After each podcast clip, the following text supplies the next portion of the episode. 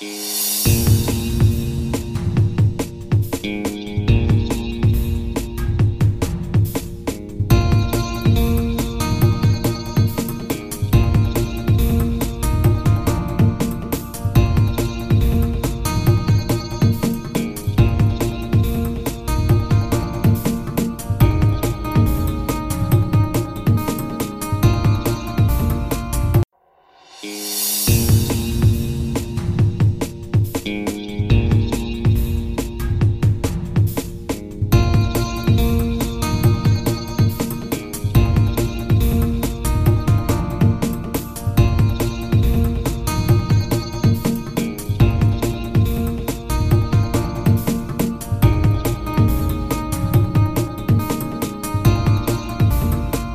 Hello，大家好，这里是听音辨位，我是脸男。我是杨，听音辨位是一个以 podcast 为主题的 podcast，我们会在这个节目介绍这一个产业的趋势，还有我们最近比较喜欢的节目。嗯，开场的时候一样宣传一下，我们最近帮听辨位的，呃，我们之前有说过，我们每一集录音听辨位都会有一个共笔，那共笔是等于是比较详细版本的 show note。那一直其实有一组观众想说，诶，他们不是很喜欢用声音的形式来了解这些资讯，那所以我们就从前集开始把共笔都陆续试出来了，然后这个也会放在 show note 上面，所以如果你有兴趣的话，可以去找来看一下。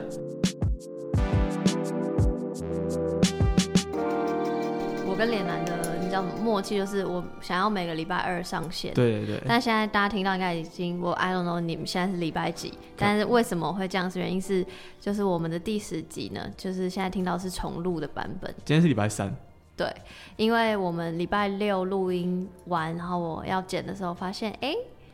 就嗯，就是剪不出来，反正就是反正音档就坏了，那那那个状况应该是礼拜六我们录完之后发现一个有一个新的进展，所以我们决定礼拜一再补录。yes，但补录完之后发现，哎、音档剪不出来。没错，所以我们现在就是决定为了大家的耳朵着想，就是愿意来就是重录对，我们来重录这一集。哎我觉得这一集也这很有挑战性，因为我没有重录过，我也没有重所以这录过。都我就是一个全新的挑战。不过。我想要顺便说一下，就是下周我们会放假，对，我们要我们要放假一周，因为我们本来每周都会录音，然后每周二上传，但是因为这呃即将到来的这个周末呢是清明连假，对啊，所以 anyway 我们就决定就第一次放假，对啊，放放个假，刚好也是十集，所以对对对，可以的。好，那接下来的话，我最近看到看到一个 First Story 上面有一个那个听众吗？还是网友，就是发了一一个单集叫做《Shout Out to 听音辨位》。我看到的时候就在想说，哎、那是要给我们一些回馈吗？然后我就点进去听，然后听了一整集包之后发现，哎、整集都没有听音辨位，哎、我就很困惑，因为那集好像是杨先贴给我嘛，没错，因为他整集讲了非常非常多节目，各大几乎我们知道的节目他都有 shout out 到，都有讲。但他名字明明就叫做 shout out to 听音辨位，他说哎、但听音辨位听辨位，我就很困惑。而且他其实提到你的部分也就有说什么我是羊粉对，就这样。这样而已。对，然后然后但后来我有就留言问他一下，我就说，诶，听辨位来了，那你怎么没有提到我们？然后我说，哦，他好像是想要模仿我们这一个给回馈的形式，OK，样去。好，那希望他可以再出一集 shout out to 弹性所爱，然后就介绍听一遍喂。这其实很神秘诶。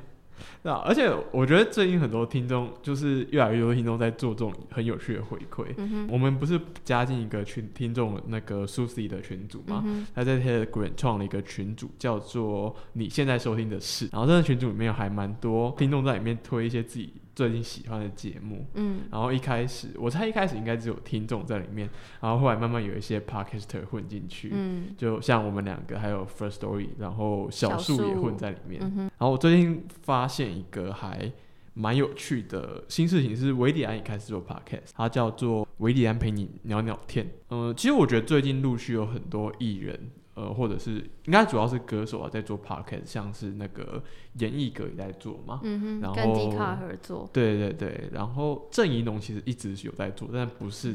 podcast 的形式，但也是用声音跟你讲话。嗯哼好，我今天下午又看到好像也有一两个歌手是最近要开始做了。哦，期待。对对对。请问佑嘉什么时候要开始做呢？哎、佑嘉我还没有看到 哎、佑嘉没有，他现在也很忙，他刚当爸爸，也不是，就是第二胎生出来的前几吗？天，对对对哦哦有我我好像有看到你分享，对，然后维里安，我觉得维里安这一集对我来说最好玩的地方是他花了很多时间，就是他一集大概花我估计大概二分之一到三分之一的时间吧，在跟听众介绍 podcast 这个形式是什么，还有他为什么要选择做一个这样的这样的东西。嗯哼，那我觉得还蛮棒的，因为像我们之前就讨论过，说很多那种其他领域的 KOL，像是 YouTuber 或者是本来就很有名的歌手进来做，那他们其实有一部分也是在帮我们去教育这个市、教育听众、教育市场，说这个到底是怎样的东西。嗯，我觉得其实歌手来做 p o 好像也蛮合理，因为相对于影像，感觉你知道，就是歌手变 YouTuber 跟歌手变 Podcaster，感觉后者会比较合理，就他们对于声音比较，对，比较能掌握。就是他们也知道录音室，知道录音长怎么样子，所以我会觉得他们会相对于比较更更放松、更轻松。嗯，而且应该是说他们也会更更懂得运用这形式吧。嗯像有一些歌手不是演唱会本来就会有一些 talking 的桥段。对啊，对对对对，我觉得你知道陈央吗？他好像最近是参加《森林之王》的一个歌手。哦，对对我有看《森林之王》哎，可是我都在看佑嘉哇，又不知道是导师吗？还是什么，Yes，导哦师对，然后我下午看到他也在那个 Street Boys 上面做 podcast。哦，对对，这是我下午看到的一个，我觉得很酷。嗯哼，我们今天的主题其实就是真实犯罪。嗯我一开始做，就是因为其实我们最近做了很多跟武汉肺炎疫情有关的主题，没错，然后做到最后面，我就觉得很累的嗯是不是？好，就是我我觉得已经有那么多关于疫情的内容了，我们应该要做一点不一样的东西，而且我觉得要讲的东西其实都已经讲的差不多了，除非就是请大家就是多洗手，嗯然后要戴口罩，这个可以可以讲一下。那这次选真实犯罪是因为我这礼拜刚好看到几个蛮有趣的的真实犯罪主题的 podcast，、嗯然后就想说，哎、我一直对这一个形式很很喜欢，那我就决决定做一个这样的主题。杨杨小时喜不喜欢看那种真实犯罪？不管是应该也不一定要真实犯罪啊，就是犯罪主题的节目。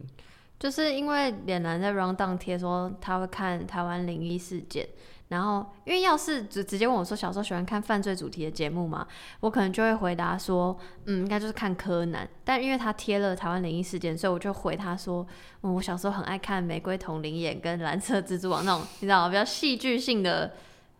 案件的节目，然后翻拍成戏剧感的东西。哦，那如果比起来，你比较喜欢柯南还是？但比较喜欢柯南，看到现在，我我还是如果转台不小心转台转到，我还是会停下来。但如果现在我转台转到玫瑰童年，我就会笑两声，然后就转掉，为什么？因为就不已经不是我，我不已经不喜欢那种耸动感，然后看起来假假的。因为以前可是柯南也很耸动啊。我不知道，对，抱歉抱歉，那个玫瑰童林演的制作团队，哦我也是从小时候一直很喜欢看这种犯罪主题的作品，嗯，像刚刚杨提到的那个台湾灵异事件，嗯，它的副标题叫做《警示剧场》。嗯，我小时候看好像应该都是周日左早上在华视播的吧，然后就是他们是从几个警察的视角出发，然后去讲他们办案过程中遇到一些有一点灵异色彩的案子。但如果你跟《玫瑰童林》或《蓝色蜘蛛网》比，台湾灵异事件会稍微没有那么恐怖一点点。有时候你甚至会觉得它还蛮搞笑的。一个比较接近的真实犯罪的例子，我觉得是谁摔死了李欣。这一个是呃，应该是算是以真人真事为主题。它跟玫瑰童林还有蓝色蜘蛛网的差别是，我自己认为，我记得当时看到的比较多是，你知道跟感情相关的纠纷的案件，然后改编成呃同龄眼或蜘蛛网。嗯可是谁摔死了李欣，当然中间还是有一些情感上的纠葛，可是我觉得会当时推出的时候更是有政治意涵的东西，所以我会觉得在我。长大后看到，就是比如说像我刚刚讲的，我现在如果看到玫瑰童林，我可能会转掉。可是我当时看到那个谁摔死的理性那时候推出的时候，我是觉得很好看，然后会想要更了解整件案情到底发生什么事，是会想要追根究底的一个效果。而且我觉得特别最特别的地方是是圣主如在当嗯，旁白还是这个团队很厉害，知道要找圣主如。对对，因为我觉得台湾人在台湾，你只要听到圣主的声音，你就会觉得下意识联想到自己有一个犯罪案件要发生了，嗯哼，就那种感觉。嗯那真实犯罪其实也是目前应该是世界上最受欢迎的真实犯罪主题之一。那一讲到这个，应该可能比较有在听 podcast 听众，应该就会先联想到 Serial 这一个可以说是一手带起整个欧美的 podcast 风潮的一个 podcast。就是因为他在呃，我也忘记是一几年，maybe 一六年还是一四年左右爆红之后，然后开始有很很多人会意识到，哦，原来 podcast 是一个是可以这么受欢迎的，然后是可以赚大钱的，所以才会越来越多人来做，然后到现在这个风潮延烧到台湾。Serial 其实是它也它是一个真实犯罪主题的 podcast，那它会用一整季的时间去考察一个现实发生的犯罪案件，那有的是已经解开了。然后有的其实还在发展当中，呃，甚至我看过一篇新闻是说，因为 Serial 的关系，然后有人听到这个案件，然后提供了新的证据，帮助警警方去办案。哇哦，对，是是有这样的情况存在的。那它不是一个最，嗯，它应该不是最早真实犯罪，但它一定是一个引爆热潮的一个现象级的作品。那如果你拿到最近来看的话，我觉得那个 My Favorite Murder 也蛮有名的。这一个是二零一九年 Spotify 它统计他们整个平台上面第二受欢迎的 Podcast。那它是用它每一集会介绍一个很不一样的谋杀案，然后是主持人会有点用有点开玩笑的方式来介绍，然后有的还蛮恐恐怖，但有的还蛮蠢的。那另一个话是另一个它它不是那种排行榜上的 Podcast，但它其实也很有名，叫做 Doctor Death。它的中文版，它有中文版，叫做《死亡仪式》，它是美国一个很有名的发行商叫 wonder 做的节目。那 wonder 用这个节目去讲一个也是现实存在的故事，是一个叫克里斯多夫邓斯奇的医生，他他好像是我忘记美国哪一个州的一个神经科医生，然后他会用一些奇怪的方式，就是骗病人去帮他们动刀，然后动。就他会让他好像是会让病人很相信他有非常好医术，然后就接受他去动刀，但是动完刀之后才发现身体东东缺一块西缺一块。哦，对对对，那这一个死亡医生他被 Wonder 翻成了七种语言，就是比如说有西班牙语、有德语、有汉语。嗯，呃，这这一个我觉得翻译这件事其实很很厉害，就是呃，可能大家会想说，呃，大家看电影都会习惯说，哦，我看西班牙语的电影。然后我看汉韩语的电影，就会觉得哦，翻译这件事没什么了不起的。但那是因为我们有可以看电影字幕。可是，在 Pocket 这件事上面，我觉得做翻译这件事情是相对比较少人在做的。对，因为电影的话，你可以透过字幕来克服那个隔阂，但 Pocket 有一个天然的声音隔阂，所以我觉得 Wonder 这个尝试很有趣。嗯但我听了他的中文版，觉得有点尴尬哎，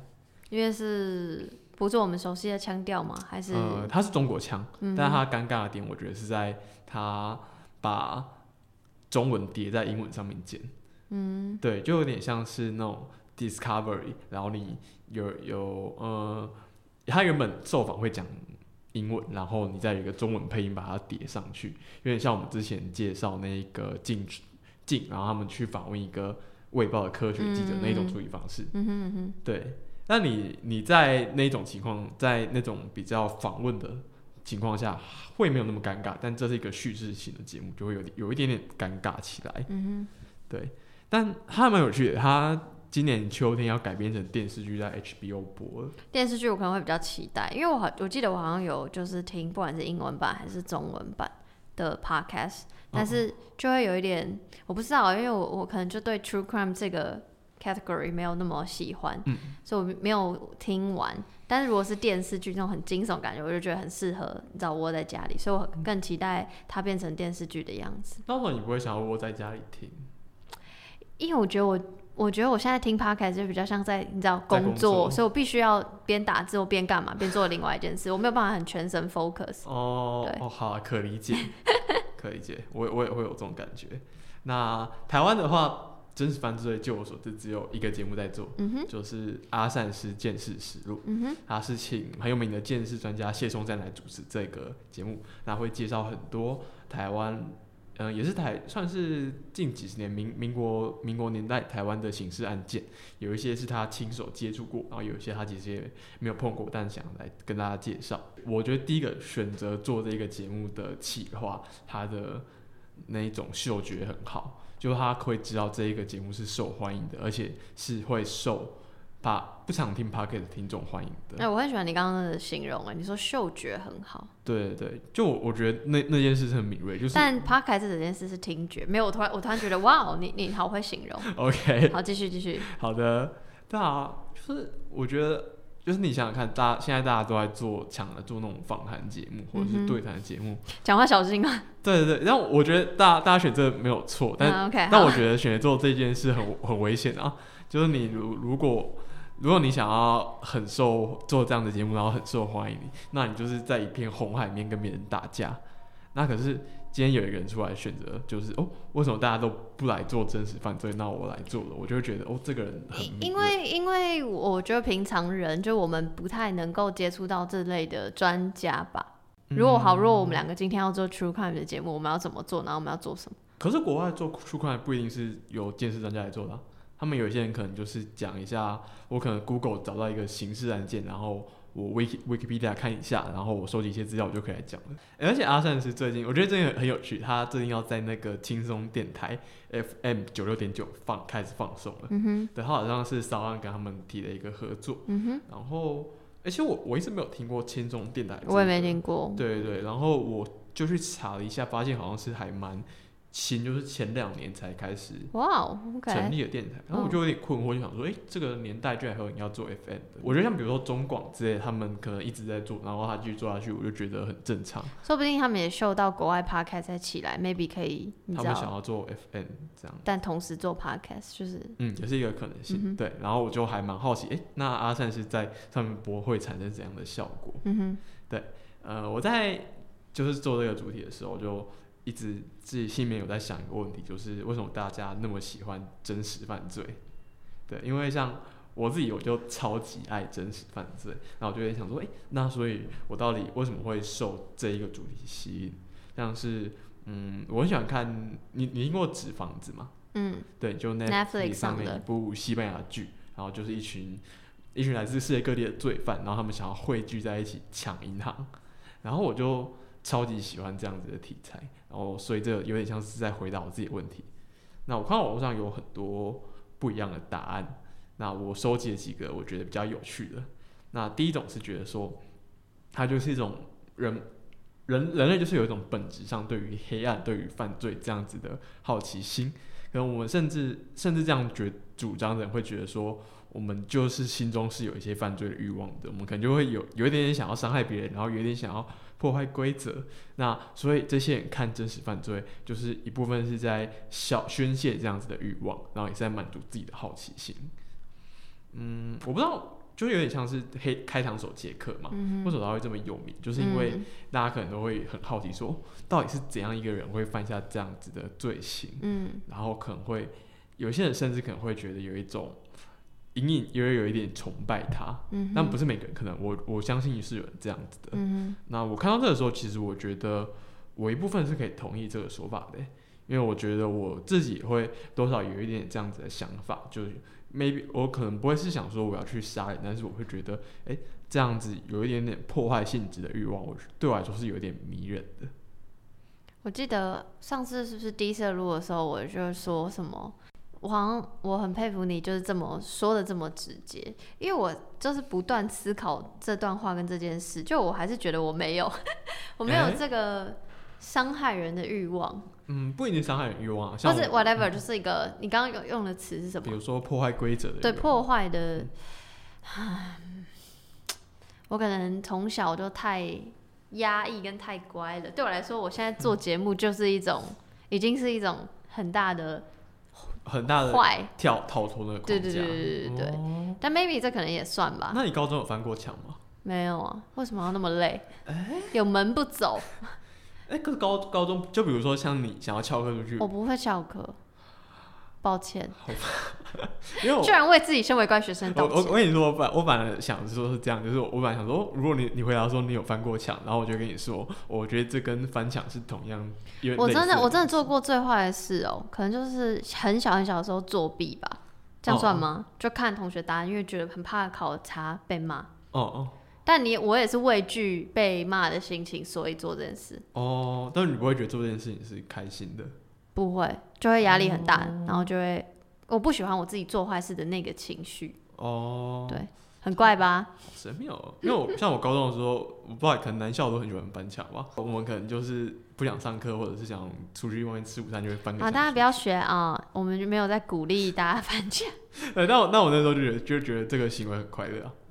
好，我觉得应该是类似这样子的感觉。嗯哼嗯嗯，对，那也也这样子说的，其实有一些人会觉得说，你承认自己有这样黑暗的一面，会比你说我压抑黑暗的一面，说觉得我就是一个善良的人，我就是一个遵守秩序的人，这样比起来，你承认是比较健康的。嗯，就是他其实一方面也是让你认知到说，我们自己和一些是有去犯罪的，没有那么大的差距。嗯嗯，嗯，让我想到顾立雄那个他二零一五年的时候在模拟宪法法庭，那个时候在好像是在辩论死刑存废的问题吧，然后他就说一段话，他说他觉得我们每一个人都是站在薄冰上面跳舞，那我们之所以没有掉下去，只是因为我们运气比较好，但有一些人他比较运气不好，他踩到比较薄的冰，他就掉下去了。那我觉得这一段话很很贴切，就是是可能每个人多少会有一点点这样欲望，然后多少都有一些去破坏、去伤害别人的可能性。那只是因为你的境遇的不同，你才去那么做，或者是没有去那么做。嗯，我觉得最近的很多媒体也都在陈述这件事，比如说前几年很红的《我们约了距离》，或者是我们之前介绍过的 podcast 节目那个《记者日月民公案》。对日月民公案，对，就是有一点像是除了在跟大家 share 这有这个事件之外，更想要探讨的是背后为什么会造成这些恶的原因。这样就觉嗯得是有一点像刚刚脸男说的这 part 这样。嗯，对。那下一个我看到的论点是，我觉得还蛮酷的，因为我自己有点不是那么能够想象，但我觉得很酷。他说，有一些人看真实犯罪相关的东西，是为了让你对于应对犯罪这件事做好准备。我觉得有两个层次，第一个层次是他说女性比较容易。呃，他统计起来，觉得女性比较容易受真实犯罪的资讯吸引，然后甚至有一些女性，她们表示说，她们想要从这样的的媒体当中学习一些防御的技巧，比如说别人来攻击你的时候，你要怎么有什么防身术可以应对他之类的。所以他觉得有些人是为了阻挡自己受到伤害，所以才去接触这样的媒体。那他甚至说，有些人会，呃，你从天择的角度来看好了，就是会喜欢就是这样的东西的人，可能更容易留下后代。抱持着一个问号。对，有点抱着一个问号。等下你说这个东西是哪来的？是那个文章里写的，是不是？还对对，是哪里？他他是我现在没有附一篇文章，哦对，但是他是文章里面有人提到，但是他是我我也忘记是不是里面提到的。，OK，好，对，那你会这样吗？我不会啊。我就是我我我如果真的要看那种犯罪感的东西，就是我只是想要快感的那个感觉，我没有，我不会因为比如说看了。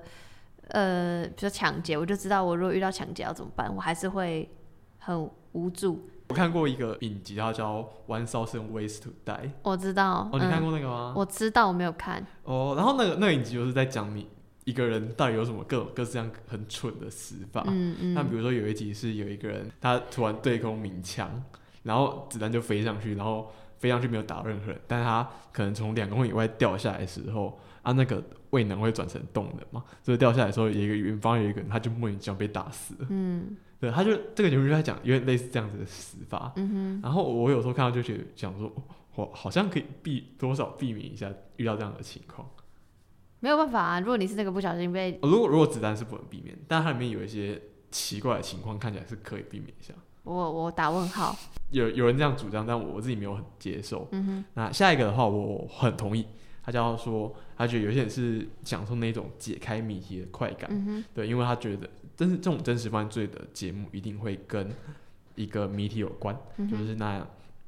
呃，基基本上犯罪本身就是一个谜嘛，一个人到底为什么想犯罪，他怎么执行犯罪，然后还有那个过程中他到底是怎么掩盖这一个犯罪事实的，嗯所以很多喜欢看的人是享受那个解谜的过程。嗯对像我是一个推理小说迷，我就真的很很享受那样的过程。嗯哼，而且有有时候我看到那种就是有有时候那种写的比较不好的推理小说，就会让你觉得你可能他写到第一步就会知道他第三步在写什么。所以你是在享受你比作者聪明的快感。对，有些会这样。这一个很，他很有趣。他说他觉得真实犯罪的节目往往会指向一个更大的叙事。嗯、指向一个更大的叙事，有点像是说这一个这样子的类型的节目，他们背后都有一个共通的逻辑。那这个逻辑可能都是在阐述一件事，同样的事情。那这个事情可能是说，呃，我们的社会上有很明确的好人，有很明确的坏人。那不管有什么谜底，他们最后都会揭开。那如果有不正义的事情，但最后正义还是得以伸张的。那我们的司法系统，它有时候可能有一点不完美，但大部分的时候，它都不会冤枉好人。对，那主张这样的人会觉得说，嗯，人们会心里面其实都会有这样的预设，就像我们前面说的那一些有好人有坏人的预设，那他们会需要透过这样子看真实犯罪的作品来确认说，哦，我们心中的这样的基本的预设、基本逻辑是没有错的，是到现在还是可以维持住的。嗯哼我记得我们第一次讨论的时候，你好像没有很同意这个说法。就是就是那这个正义是谁的正义？就也没有到不同意的说法，就是同意这件事情有他的有，就是因为这样，所以大家为了要 make sure 自己的想法或他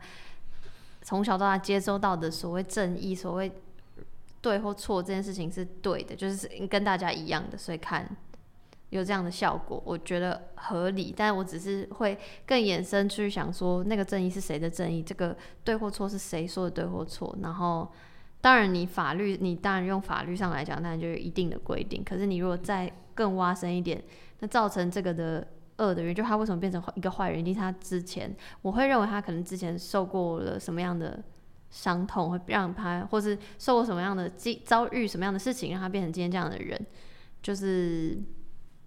我我会觉得，如果这个东西要深究下去，它其实很大很复杂，然后但的确是指向一个更大的叙事。如果要用这句话来讲的话，嗯，对啊，对啊，就是像包青天就是一个这样子的叙事结构。嗯哼对，像什么包大人会那个让善有善报，恶有恶报，然后他很怜悯，然后他头上的月亮很亮，然后他遇到一个狗官，就可以用狗头砸砸他。嗯哼，就我觉得他是有一点符合这样子的道理在运作的。嗯啊，我最后看到跟大家分享一篇我最近呃这个星期看到一篇蛮有趣的文章，它是一些加拿大的 podcaster 也在做真实犯罪的节目。那他们在一篇专访里面表达说，他们觉得他们跟美国的同行有什么不一样。呃，他们有一段话是这样讲：我们仍然被泰德·邦迪和黄道十二宫杀手纪录片或虚构系列淹没，但与此同时，我们的社会上有成千上万的妇女和儿童失踪了。被谋杀了，但却没有得到同样的关注。那我觉得这这这一篇文章我觉得很酷，就是他们觉得加拿大的加拿大的创作者会觉得美国人都在很喜欢很很猎奇的场景，很动作片式的场景，嗯，但他们不会去关注一些这个犯罪背后的原因是什么。但加拿大们加拿大人觉得他们做到了，他们做的还不错，他们比较有同理心。嗯，我看到这一点这一篇的时候，其实我我我不太能就是完全完全肯定他的说法，因为我有点因为像我没有在听加拿大的 podcast，我不知道他们到底是不是真的这样做。我在我甚至觉得 maybe 他们只是有一些在自吹自擂。一个新闻稿，对，就是一个新闻稿，就是说哦，我们我们很棒，然后美国人很废。嗯哼，对，但我觉得一部分我还是可以多少想象这样的差异是存在的。嗯哼，就我会觉得有不同的文化背景，那他们同样在处理真实犯罪这个主题的时候，可能是完全不同的处理方式。嗯嗯像是台湾，我就觉得台湾的真实犯呃犯罪节目有一些会有一点点的说教性质，比如说像是呃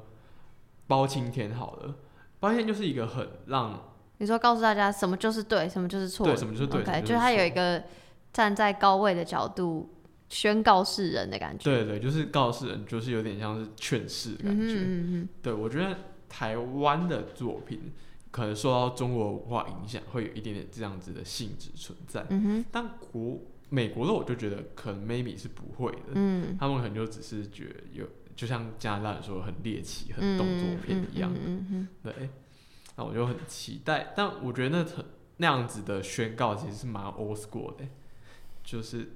我你拿到现现在，然后你还要跟大家说哦，什么是对的，什么是错的。所以我刚刚讲的、啊，就是我在 confuse 说，所以这个正义是谁的正义？对，对啊，就是你你如果到现在，然后你还跟做一个作品，然后跟大家说狗官应该应该被砍头，我觉得是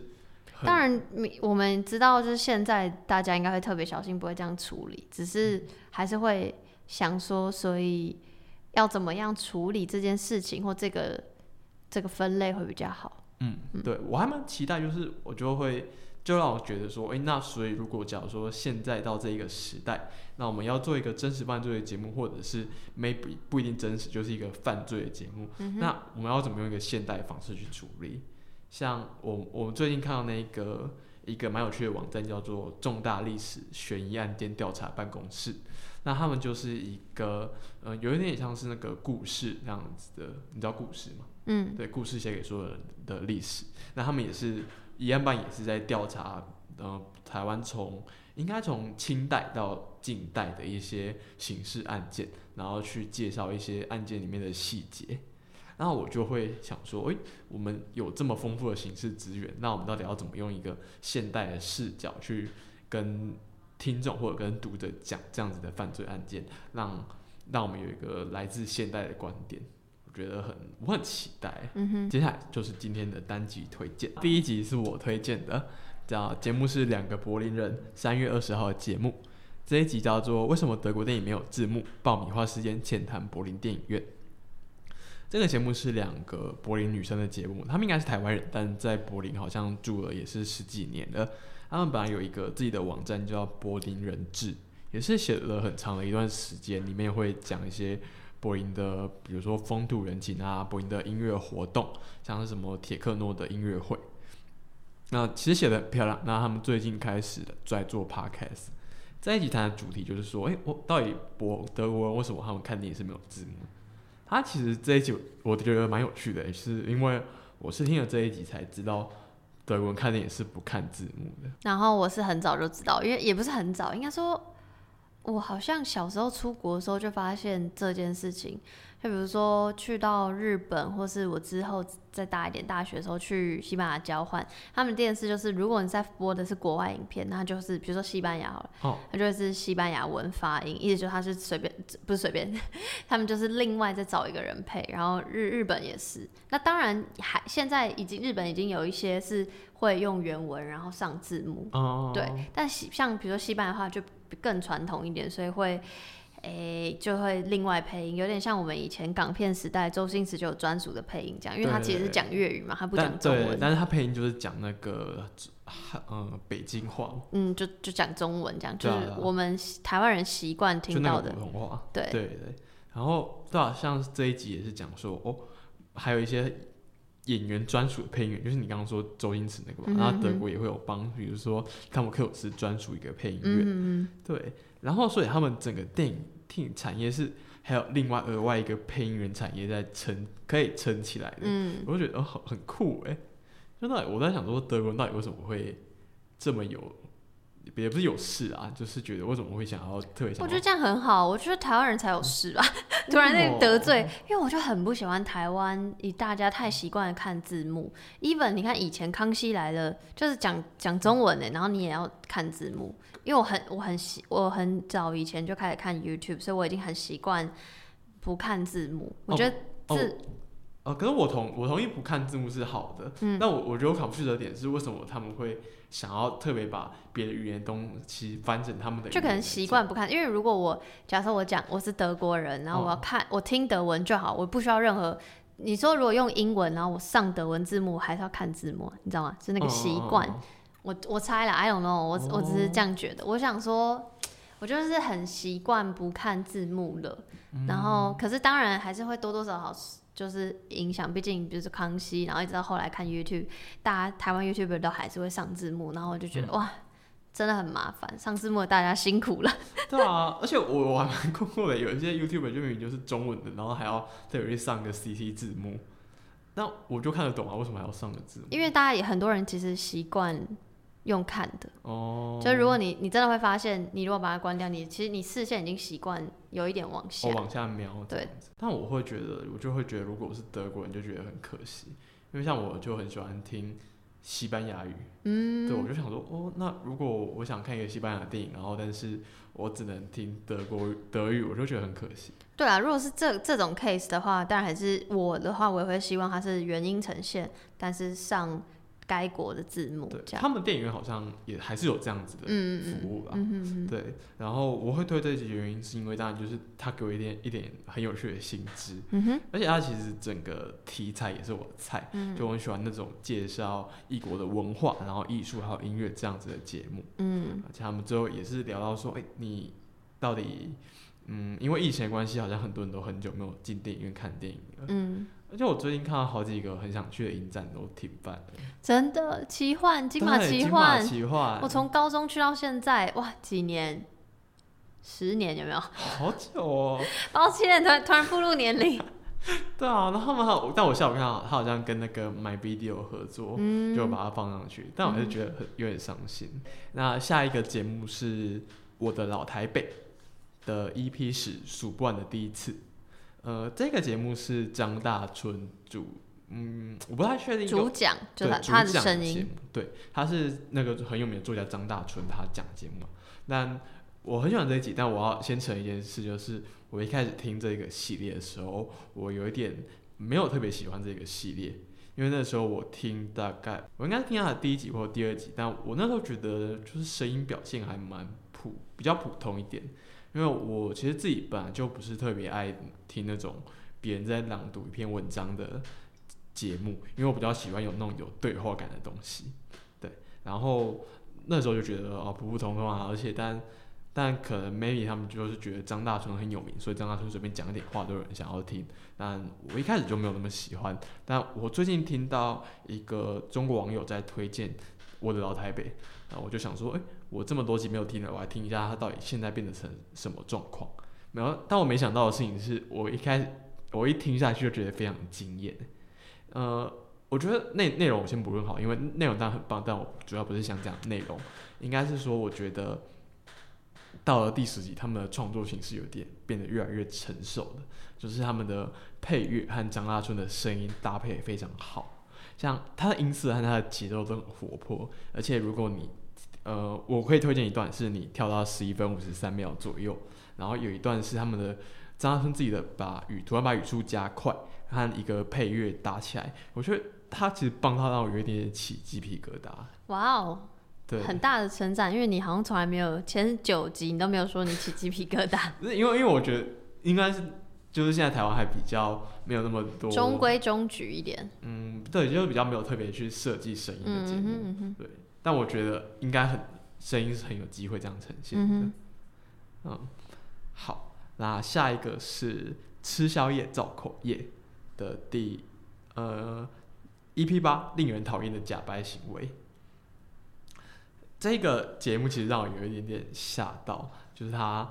我吓到点是它是日，它基本上是日更的节目，一个人哦，对，一个它是一个单口的节目，然后嗯单口又日更，嗯，我我觉得单口真是一件超级困难的事情，超难，超百的位超佩服敏迪的，就他一个人可能要讲那么多，而且很有深度。对啊，就很厉害。单口我真的不行哎、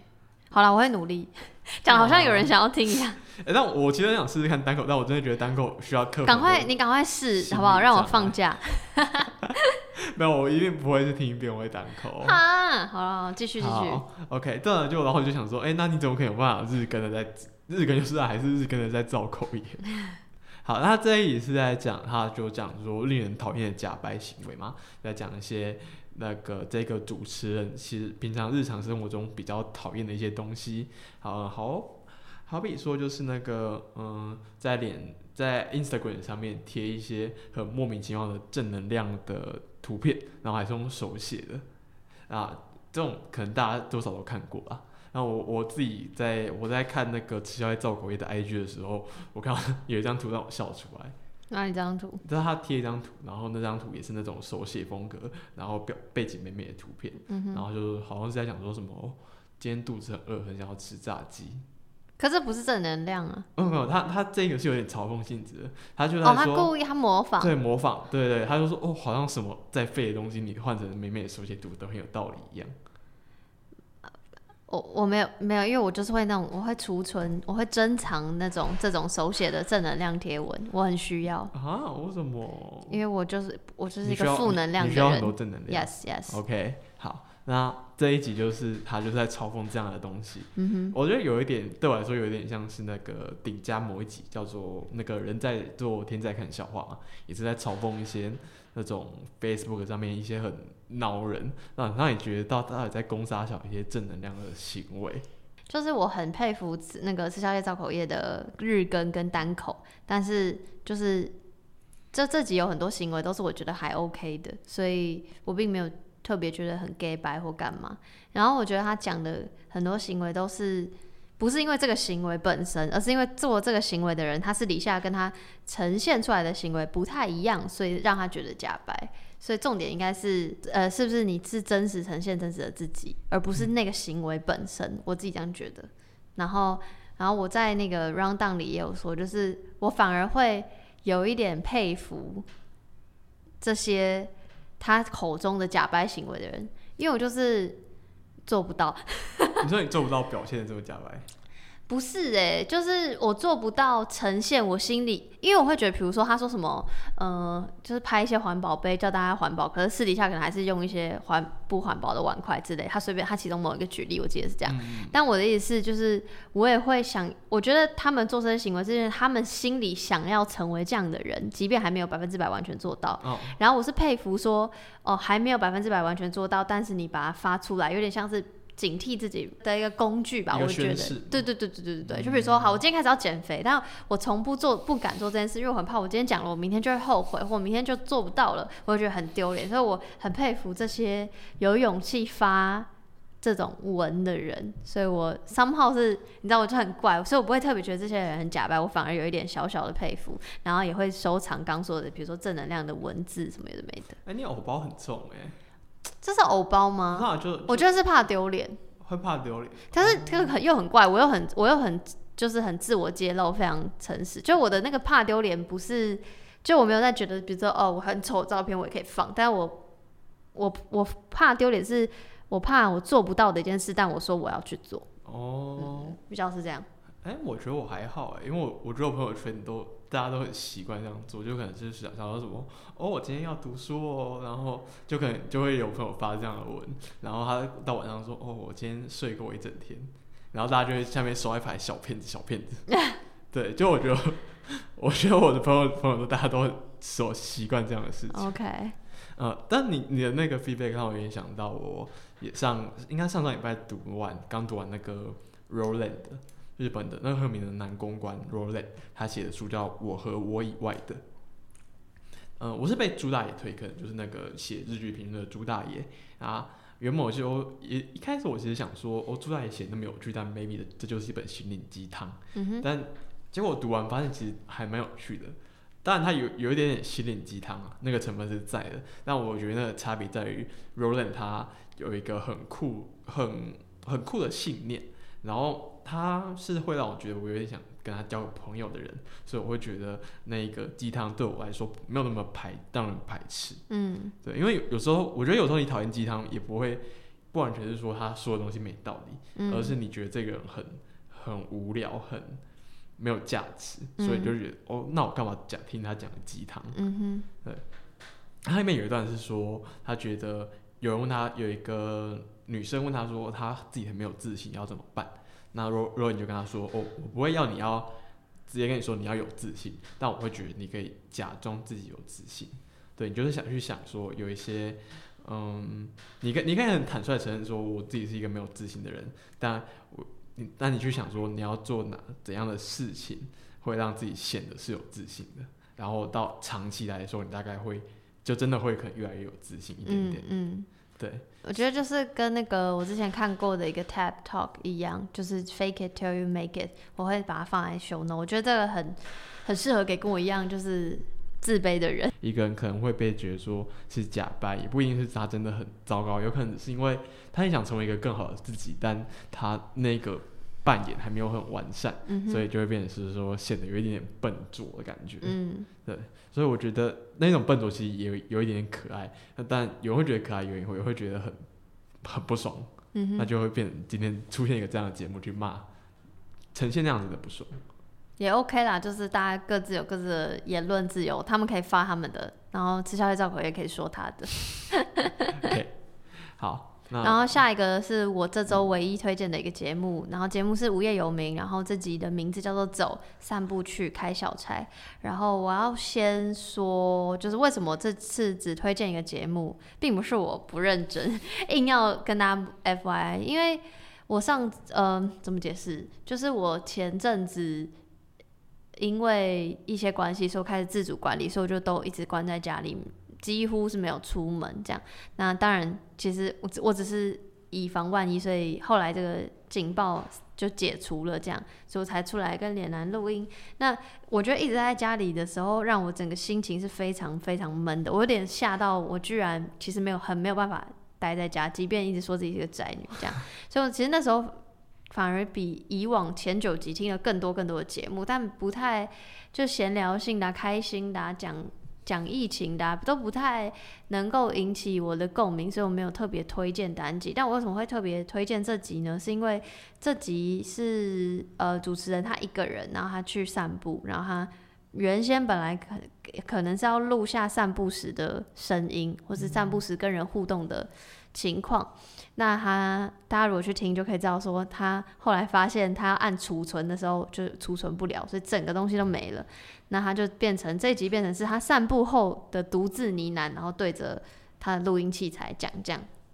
那它里面，因为其实你散步，然后你散步完之后，你你心里想的东西其实很蛮跳的，但我觉得很反而更能符合我自己一个人在家很闷的心情。然后呃，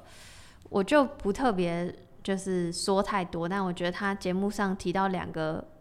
问题，我觉得可以大家如果跟我一样爱思考的人可以去思考。第一个事情是因为他，我刚刚不是说就是他的那个音档按储存的时候消失不见了嘛，然后他就他就想说，那我这个散步是不是很没有意义？然后他就想到意义这个东西，他说意义这个东西是本来就有的呢，还是因为我做了什么，所以才格外有意义？这是第一个他抛出的问题。第二个他抛出的问题是，就是因为现在疫情嘛，然后哦，因为这是一个中国节目，所以他特别就是更有那种很非常时期的感觉。然后他就说，疫情发生了之后，有很多那种心里那种说不准的感觉，然后他会想说，不知道怎么样才是最好的安排。然后有点，他有点衍生到说，去思考说，所以真的有所谓最好的安排吗？比如小时候家里都会跟他说，呃，念好念好书，然后找到好工作，找个找个好好的人嫁了之类等等。然后，所以什么样才是最好的安排？然后这集的这两个问题，就是让我一个人闷在家的时候深思，然后跟终于好像得到喘口气的空间的集集数。所以我觉得，如果不知道，如果有人现在是必须要待在家自主管理的人，很推荐大家听这个走散步去这一集，然后要用元素听哦，才会有那个你知道，散步的感觉。对，很很 chill 的感觉，它有很 chill 吗？就是很慢很慢，然后有一些声音，就是我很喜欢这样一个人然后讲话，然后慢慢的。那你也可以来录一集试试看。好，我我我我我思考一下。OK，好，下一个是最后一个我推荐的是风俗电台，它的店是那个 emoji 的店，呃，真的是蛮蛮难打的。好，他他三月二十七号出了一个节目，叫做《伯恩和太太在新婚婚之夜讨论性侵》。呃，这一集的话，呃，在这一集我先讲一个我我觉得蛮有趣的事，就是我一直在风俗电台这一个节目，它是它的 slogan 叫做周一至周五播报每天的性新闻，所以它也是在周间基本上是日更的，然后会短短有一个五六分钟的节目，然后讲一下这两天跟性相关的新闻是什么。那我那时候看到觉得觉得很有趣，然后我我就一直在想说，所以到底是谁在做这个 project？我就去搜寻一下，但是他没有没有看到，嗯，他好像没有特别在公开的页面讲这件事，然后就让我更好奇了。那我刚好我平常有在追踪一个粉专叫 Fashion Sex，我好像是看杨分享我才去追踪的，嗯，然后我就那一次我听完伯恩这一集之后，我就觉得，诶，他的论述让我有一点点耳熟，就我好像听过别人讲这个想法。然后我回回去翻了一下，发现哦是 Fashion Sex 这一个粉专讲的，所以我就才终于把两个连起来，想要说哦，原来风俗电台是 Fashion Sex 的这一个管理员在做的。那我就觉得嗯很有趣，但他为什么不要直接讲一下？可能他觉得自己不方便讲嘛，还是？呃，我不知道，因为 Fashion Sex 它本本来是一个团体，哦，他是一个团体吗？本来是，然后后来好像因为各自的生涯规划的关系，他本来好像都是研究生还是什么，我不是很确定哦。但我记得后来就变成只有他一个人，然后所以我觉得可能想要做出差别吧，我我不是很确定。但 anyways，他的确是我因为做《谈性出来》这个节目认识的人，然后。诶，他在做风俗电台之前，他就有跟我说他想要做 podcast，所以我可是我不知道他居然会是周呃日更的，就他他说他是，就他真的基应该是每天都会更新一个跟性相关的新闻，然后有的可能相对严肃，但有的也很有趣，然后我就我没有想到他是这个形式这样。对，让我觉得就很酷。嗯，在一起，我前几天有一个就有一个听众跑来私讯我，然后他就问说，呃，我知不知道哪些非常短的节目？然后我我那时候，而且他还是凌晨五点跑来私讯我，OK，对我那时候回答第一句话就是你你为什么凌晨五点跑来私信我？你干嘛不直接回答人家，还管人家几点密你？搞不好人家在国外啊。对，但是他后来跟我说他是在国外嘛 OK 他好像有个时差，然后他就问我说：“哦，有没有这样的节目？”我就我就说有啊有啊，还不少。我都给他推了几个节目，一个就是风俗电台，嗯然后还有那个通勤学英语，还有电踏少女的，好像叫呃，应该是我们电踏少女每日报之类的，嗯，也是很都是很短。然后一个是跟英文相关，一个是跟科技相关的节目。嗯哼，然后我就我其实他那一次问我这个问题的时候，就让我觉得说，因为我一开始一直以来都会想说，我觉得 podcast 这个形式没有那么适合短的节目发挥，就是因为我我都一直觉得，既然听众可以忍受长一点的节目，那我们当然是要做长一点的节目，才可以把观点讲得更完整一点点。但这几个节目有一点让我，特别是风俗电台，让我觉得说，哦，如果你刚好就是抓住一个听众需要的即时资讯，然后你很稳定的、非常一直在更新，然后频率很高，那我觉得也是一种很不错的切入角度。我怎么记得好像你这周的 Echo 有有有统计到说，长于一小时的收听率会低于十什么十五分钟的，还是是我记错？有有有，呃，那那个统计是在说，就有有人去访问了八百多个听众嘛，嗯就做一个问卷调查，嗯，然后问他们说，呃，你们喜欢，你们对于节目的时间长度有没有什么想法？嗯那大部分我记得好像是六十几趴的观众觉得长短都没有对他们来说没有差，嗯对，但就是有一些人会觉得，如果你如果你要比较比呃长的节目或短的节目来说好了，嗯，那长于一个一个小时的节目会比较多人想还要想要关掉，嗯，那短于十五分钟的节目也会有一些人，但是没有长于一小时的那么多，嗯，对，所以可能我认为那个让我有一点点，呃。有点压抑，就是因为我原本以为就是大部分听众可以承受应该就是人各有志吧。就是我跟你比较喜欢长节目，但有人就喜欢短节目。对对对，就可能还是短节目还是有它的受众在。对啊，当然当然，对，但我自己的话，我我其实像我有一个我自己也是两个小时以上，我就会觉得太多。OK，对，我就觉得听这个负担好重。嗯，懂。好，OK，那呃这一集的话，这一节主题就在讨论那个伯恩的事情嘛。就这几天，如果可能你呃无外可能听众的同温层多少在讨论这件事，就是关伯恩在他的脱口秀上面讲了他被呃他被强奸的这一被他老婆强奸的这一个段子。嗯哼，然后到最后面就是有一点挑衅的丢出来说，哦，我知道女人迷一定会发一篇文章骂我，然后到他跟女人迷有一些交锋，到最后他又试出了第二个影片，然后这个影片是在讲说他真的是在国中，呃，国小、国中、高中都被他的同学强暴过，呃，应该是强迫帮他打手枪，然后这样引发了一系列论战。嗯哼，呃，我记得我们第一次在录的时候，其实那时候还没有我所谓完整版露出，就是他还没有揭露他自己也曾经是呃呃性侵的受害者的时候，呃，我那时候在 round down 里有写，就我一样还是会放上去给大家看。就是我当时的回应是，呃，我是不会用跟女人迷交，我不是不会用交锋这两个字啊。然后我记得我我我是打说，就是女人迷主编 Audrey 她的回应跟 Fashion Sex 呃跟风俗电台在这集的讲的，其实算蛮不谋而合的。就是讲出最一开始的那个的放出来的影片版本，就是的确男性性侵受害者这件事情，嗯比较少被讨论，这是这这这一点是事实。然后第二个点是他不是有跟太太在讨论说。他觉得性侵的定义是什么？那他的定义也是对的，就不不论性别，只要不同意，只要不愿意，那就是性侵。对，那当然后续怎么处理，那又是另外一个可以再讨论的。所以，呃，Audrey 有贴出一些之前女人迷就已经呃有过的有呃已经上线的文章，然后我都会放在 show note。然后我记得我第一次那时候还不知道他是性侵受害者的时候，我的 feedback 是。我的确觉得他有讲对的地方，就像风俗电台说的，然后也会觉得他后面的讨论或是讲述的方式不够完整，因为我会我会我那时候我记得说，我就觉得我相信伯恩的为人跟他的所谓他经历过的学经历、教育背景、家庭教育，不会让他做出真实际伤害别人的行为。可是我不确定他的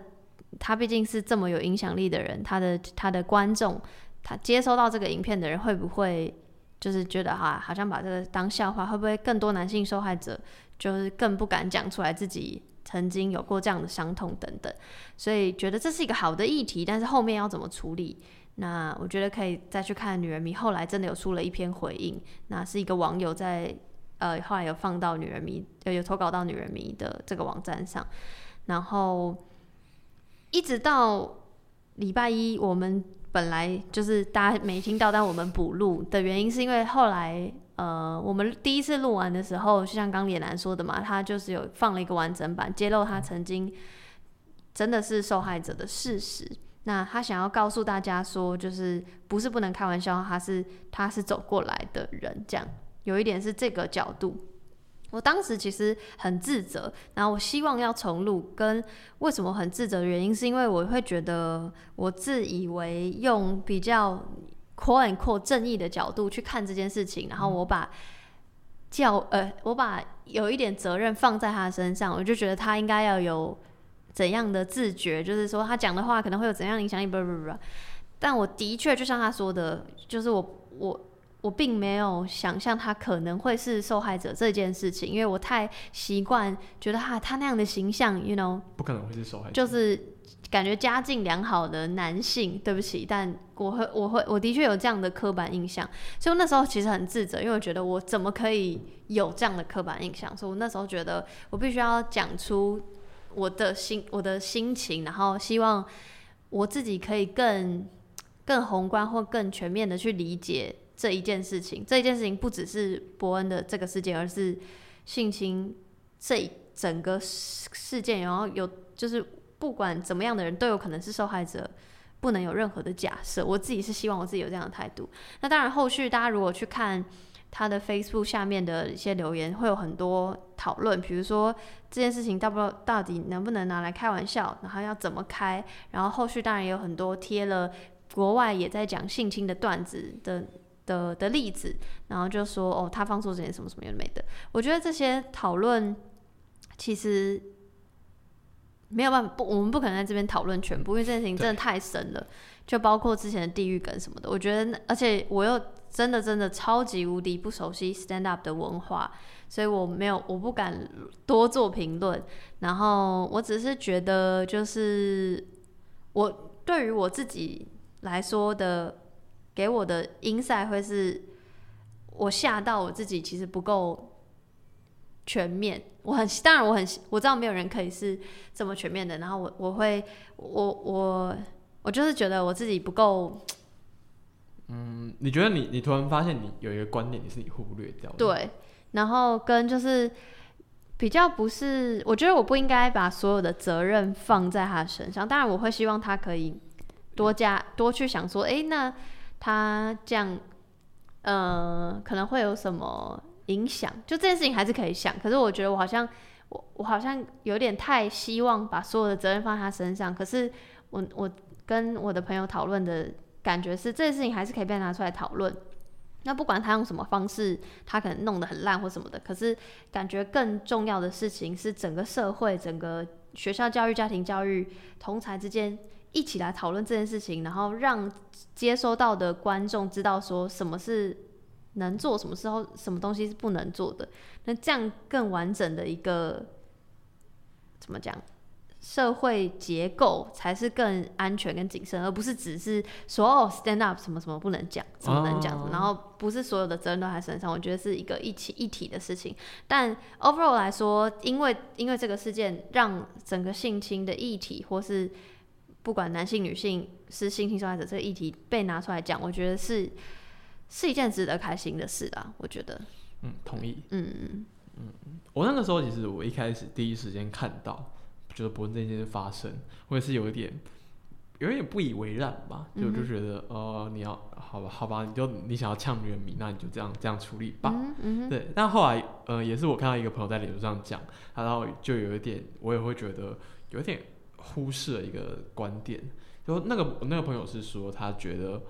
那我们可以换一个角度讲，应该因为一开始可能大部分人都觉得博就是一个。脱口秀演员，他很有知名度，他是一个公众人物，他应该要负起教育社会的责任。嗯哼。可是他觉得，那我们回到伯恩个人来看呢，就是他觉得伯恩是有点像是，因为他的他的理念就是什么东西都可以开玩笑嘛。嗯哼。对，那他觉得伯恩就是在用这样的理念去处理他自己的经验。嗯。那你你不可以，嗯，这样子有有没有效？我们另当别论嘛。那我觉得这一件事情是应该要尊重他的。嗯。对。就他怎么样处理他的伤痛？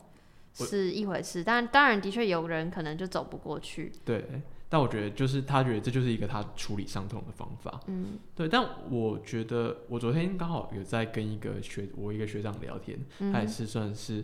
呃，博他觉得他说他觉得自己是伯恩真正的粉丝，嗯哼，然后他觉得大部分伯恩的粉丝都不懂他，嗯哼，对，那他觉得我们那天我们讨论完，觉得我有一个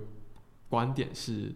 我觉得当然，伯恩这样做是可以尊重他，但你用一个社会行动的角度，或者是丢出这个懂尝试的角度来看，他这一次我也不觉得他做的很好，哎，嗯哼，就我觉得，呃，你就想说，我我到底，比如说我们